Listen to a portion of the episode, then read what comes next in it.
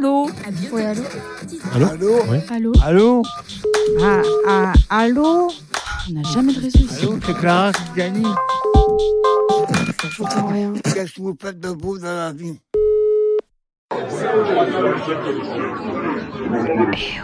Tu m'entends T'inquiète pas, ça va aller. Moi aussi, je suis passée par là. Les épreuves. Euh, pour moi, les épreuves, ça reste des moments difficiles, je pense. Je sais pas si ça existe des épreuves positives. C'est plus. euh, ouais, par exemple, il y a un événement tragique, ça peut être euh, le décès euh, d'un proche. Ou alors, euh, ouais, quand on a une maladie, vaincre la maladie, la dépression. Pour moi, ça, c'est des épreuves. Quand on arrive au lycée, par exemple, au collège, ça peut arriver à ces périodes-là aussi. C'est une période où on n'a pas forcément confiance en soi. C'est pas une période ouf ouf hein, pour le moral. On se fait souvent influencer par un groupe de personnes qui sont déjà fumeurs ou par exemple euh, consommateurs de drogue ou d'alcool, qui va nous dire euh, ouais c'est cool, tu pourrais essayer. Je regardais Serge Gainsbourg, je l'aimais bien, mais je savais que c'était un drogué pourtant. Et J'avais rien contre lui, mais je disais, je à sa place, j'arrêterai de fumer. Malheureusement, il n'a pas arrêté de fumer, il est décédé euh, euh, assez jeune. Tu n'es qu'un fumeur de gitane. Je veux la voir briller au fond de mes yeux.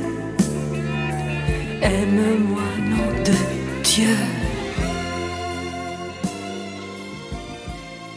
Euh, oui, j'ai un peu fumé euh, à l'âge de 19 ans, mais j'ai fumé que, que pendant un mois parce que euh, j'ai commencé à avoir bien mal à la gorge et j'ai euh, j'ai été à la pharmacie, quoi. J'ai demandé des, cigarettes à, à l'eucalyptus et, euh, j'en ai fumé euh, pendant trois jours et ça m'a fait passer presque l'envie. Et je me suis arrêtée et, je me suis dit, je vais, vais plus jamais fumer. Et depuis, je, je fume plus jamais. Euh, je, je vais pas me, tarir d'éloges, hein, mais j'ai une très grande volonté.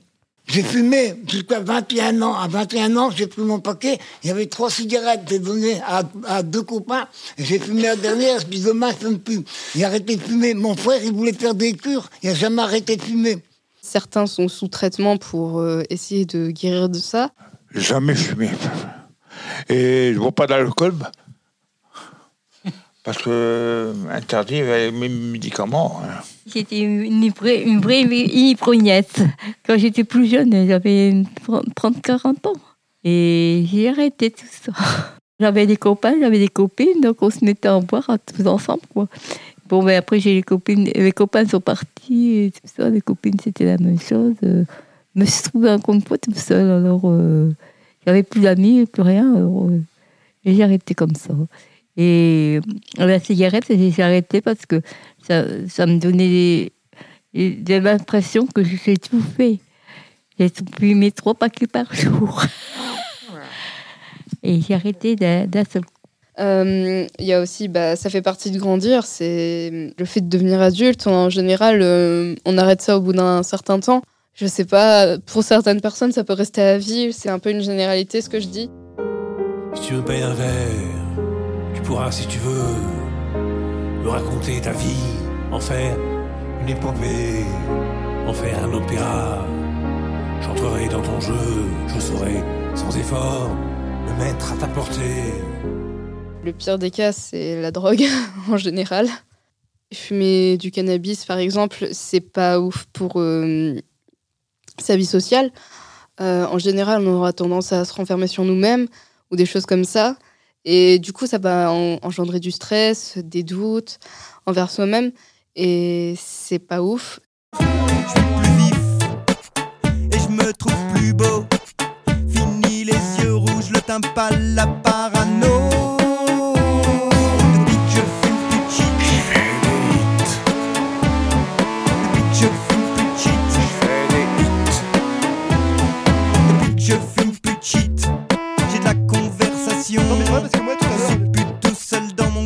Ouais, par exemple, parler en public, c'est pas quelque chose que je fais tout le temps. C'est euh, même très difficile pour moi de parler à l'oral et tout ça. Enfin, J'ai toujours été comme ça, ouais, je pense. La timidité, du stress, l'angoisse. Quand on parle du stress en général, moi je vais avoir tendance à parler de Falling Apart, une chanson de Feld Up qui parle euh, un peu de phobie sociale. À un moment, il dit I'm scared people. Et du coup, bah, ça veut dire j'ai peur des gens. Et personnellement, c'est ce que je ressens. Donc euh, ça me parle. Ça me parle beaucoup. Et je pense que ça parle à d'autres personnes qui sont dans mon cas.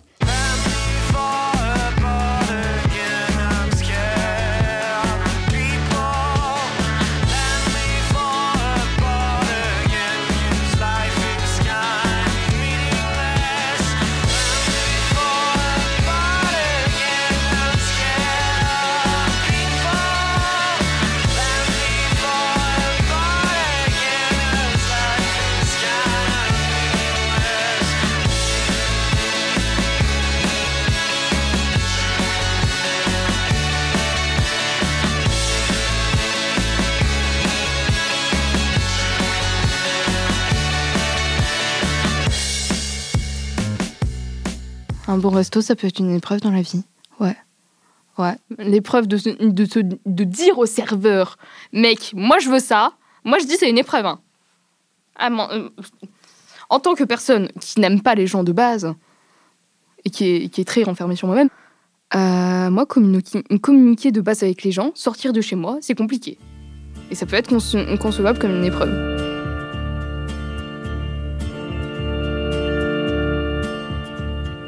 Oh, mamé.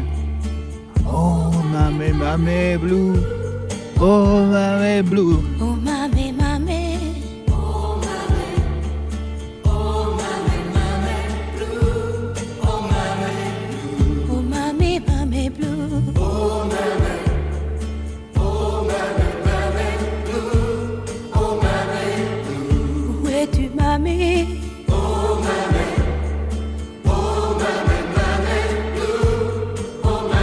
dire, le fait de se réunir en disant, bah, je veux dire, chacun discute, chacun dit ses problèmes, hein, je veux dire, pouvoir s'exprimer et s'extérioriser, parce que le problème, c'est de garder toujours en soi ce qu'on a.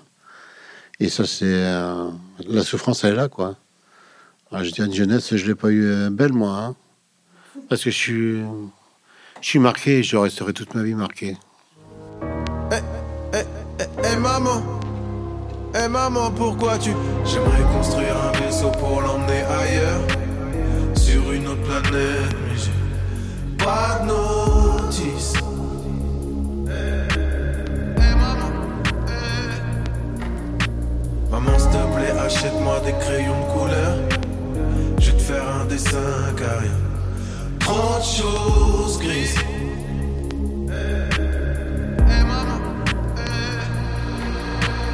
J'avais mon père qui était violent avec ma mère. Et je supportais pas ça. Non, je supportais pas. On frappe pas ma mère, quoi. Donc je vois euh, mon père encore. euh, je vois encore les images d'ailleurs. C'est d'ailleurs pour ça que je suis parti, hein, parce que je supportais plus, quoi. J'ai pris ma voiture, j'ai pris euh, toutes mes affaires et je suis parti. Et je me suis débrouillé. J'ai jamais rien demandé, hein. J'ai toujours bossé, quoi. Mais c'est des trucs euh, insupportables. Il y a beaucoup de choses de l'épreuve dans la vie. Le divorce, la séparation. Et bon, ben, je me suis mariée, pas- non pas par amour, parce que maman voulait que je fréquentais, que je me marie, c'est tout. Quoi. Et bon, ben, après, j'ai eu ma fille. Après, j'ai eu mon. Quatre ans après, j'ai eu mon gamin. Et puis, bon, ben, maman, maintenant, elle, elle regrette que je, que je suis mariée, quoi. Elle, avait, elle, a- elle dit toujours maintenant, je, je reste dessus, je t'aurais écouté.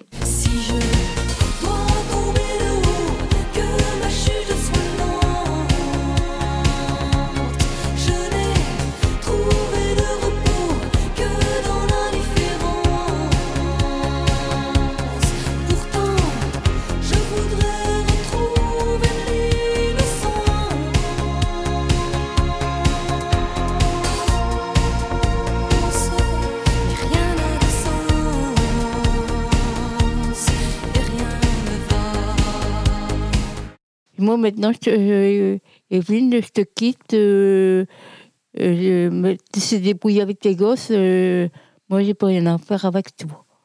Alors, euh, il a, pris ses affaires, il, est parti au jour de Pâques, en 86. Avec lui, j'étais pas, j'ai jamais été heureuse avec lui, mais j'étais heureuse avec les gosses. Et j'ai élevé ma gamine jusqu'à 6 ans tout seul. Mon gamin, c'est la même chose, j'ai élevé deux ans tout seul. Et pour retrouver des doux, ben, ça devait passer par la DAS. Mais qu'est-ce qui, manque là-dedans? C'est des câlins. Et ma gamine, quand je la, je la voyais, euh, je dis, c'est pas un câlin. Non, je suis trop grande. Et son petit frère, je l'ai jusqu'à 9 mois, jusqu'à 9 ans, encore dans les bras. Euh, et Sé- Sébastien me disait, maman, je peux venir dans les bras. Bah, je dis, ouais, j'ai. Alors, je le prenais dans les bras. Même pour aller chez moi, euh, parce qu'à un moment donné, j'avais droit à voir le, mercredi après-midi, et qu'il n'y avait pas d'école. Le samedi après-midi, parce qu'il n'y avait pas d'école. Et le dimanche, ben, ben, j'avais tout le droit toute la journée, parce qu'il n'y avait pas d'école. Et là, ben, des fois, dis à Sébastien, tu viens dans les bras? Ben ouais, dis maman, je vais venir dans les bras. J'étais juste contente que je pouvais la pr- prendre dans les bras, quoi. Bon, ben, après, eux, ils ont fait leur vie aussi. Et maintenant, ben, je les vois plus. Et ça me manque. La solitude, je peux en parler, c'est difficile euh, et, et, et dur, quoi. Euh, mais, euh, mais, mais disons que euh, quand on est bien, bien entouré, bien, ça, ça passe mieux, quoi. À un moment donné, il y a, eu une des secrétaires qui m'a qui m'a acheté une, une petite poupée euh, jaune, mais qui a été perdue euh, au, la- au lavage. Et, et à Noël dernier, j'en ai racheté une, une plus grande. Euh, c'est c'est une, une, poupée qu'on peut prendre dans les bras, quoi, le soir. Et, et je l'ai appelée comme, comme j'avais hum, prévu, quoi, à, à 27 ans, de l'appeler Romane, comme Romane Boringer. Tous les jours sont pour moi comme quand on descend d'un train et qu'on aimerait bien qu'il y ait quelqu'un. Juste un petit cœur tendre qui serait là à m'attendre. Mais sur le quai, y a pas, y a pas la foule. Personnellement, euh, le rôle de père, je ne l'ai jamais eu. Et franchement, honnêtement, honnêtement, sincèrement, quand je vois certains pères, comment ils, est- comment ils sont avec leurs filles, je suis très heureuse de, non- de ne jamais avoir eu de père. On m'a souvent plainte de, de ce fait-là, mais genre, j'ai jamais eu de père, j'ai jamais rencontré mon père. Et à ces gens qui me disent Oh, ma pauvre, t'as jamais eu de père, j'ai envie de leur dire Je ne sais pas ce que c'est qu'un père. Comment veux-tu que j'ai le manque de ce, quelque chose? Parce que en soi, le manque de quelque chose, euh, ça se fait par la présence déjà de cette chose. bah oui, quelque chose peut pas nous manquer si on l'a jamais vécu. En consultation, c'est hyper fréquent. C'est la question inverse. Mais je vois, moi, énormément d'ados, même des enfants, qui sont dans une souffrance terrible de, de carence, en fait, justement, d'un manque projeté, mais de choses qu'ils n'ont pas connues. Avec toujours ce truc aussi de mais s'il était là, ce serait différent, ou je serais pas la même, ou je serais. euh, et et c'est, c'est, hyper douloureux, et c'est très compliqué. euh, je veux dire, ça, ça, ça se parle, hein, ça se traite, c'est, un boulot super intéressant. J'aime vraiment mon métier pour ça aussi. Mais c'est un cheminement qui est des fois très très long et douloureux aussi en fait. Des fois, moi, quand j'entends le, peu de, d'éléments que- qu'on a dans la question de la paternité euh, des pères, je me dis bah, c'est peut-être plutôt pas mal qu'il soit plus euh, dans le circuit euh, cet animal parce que franchement, le mec, je, je vois aucune qualité, mais n'empêche que je vois des ados qui sont ah non non mais peut-être qu'on le, mythe de la réconciliation, peut-être qu'on serait on, se retrouverait à l'adulte etc. Et c'est fort. Lève-toi, c'est décidé, laisse-moi te remplacer, je vais prendre ta douleur. Doucement, sans faire de bruit, comme on réveille la pluie, je vais prendre ta douleur, prendre ta douleur, je vais prendre ta douleur. Elle lutte, elle se débat, mais ne résistera pas, je vais bloquer l'ascenseur.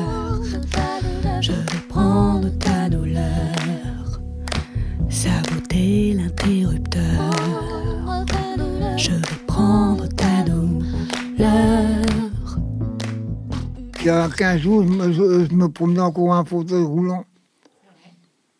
Et d'un seul coup, euh, j'ai abandonné le fauteuil, j'ai abandonné le déambulateur.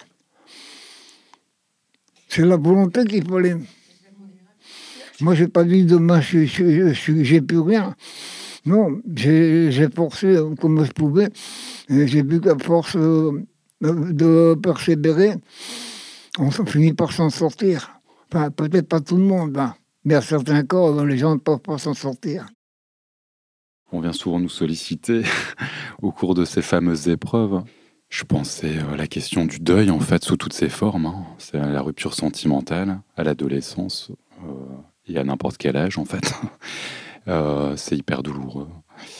Euh, le décès d'un proche, la maladie, la perte, la perte d'autonomie, euh, la, la- perte, euh, la perte même d'une amitié. euh.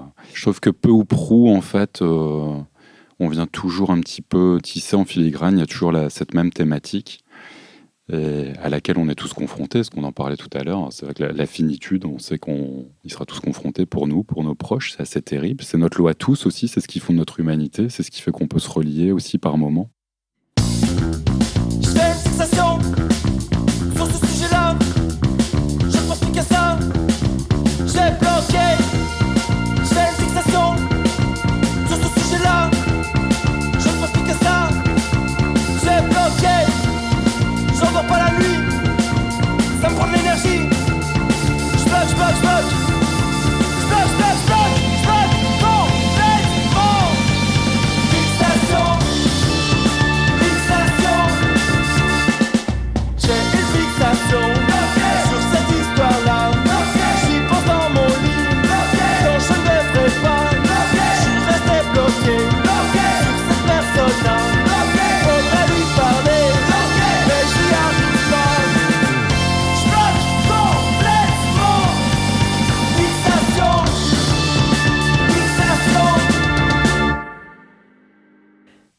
Ce podcast a été réalisé dans le cadre d'un projet coordonné par les quatre écluses et financé grâce au dispositif Culture et Santé de la DRAC Hauts-de-France, en partenariat avec le Centre hospitalier de Dunkerque et l'EPSM des Flandres.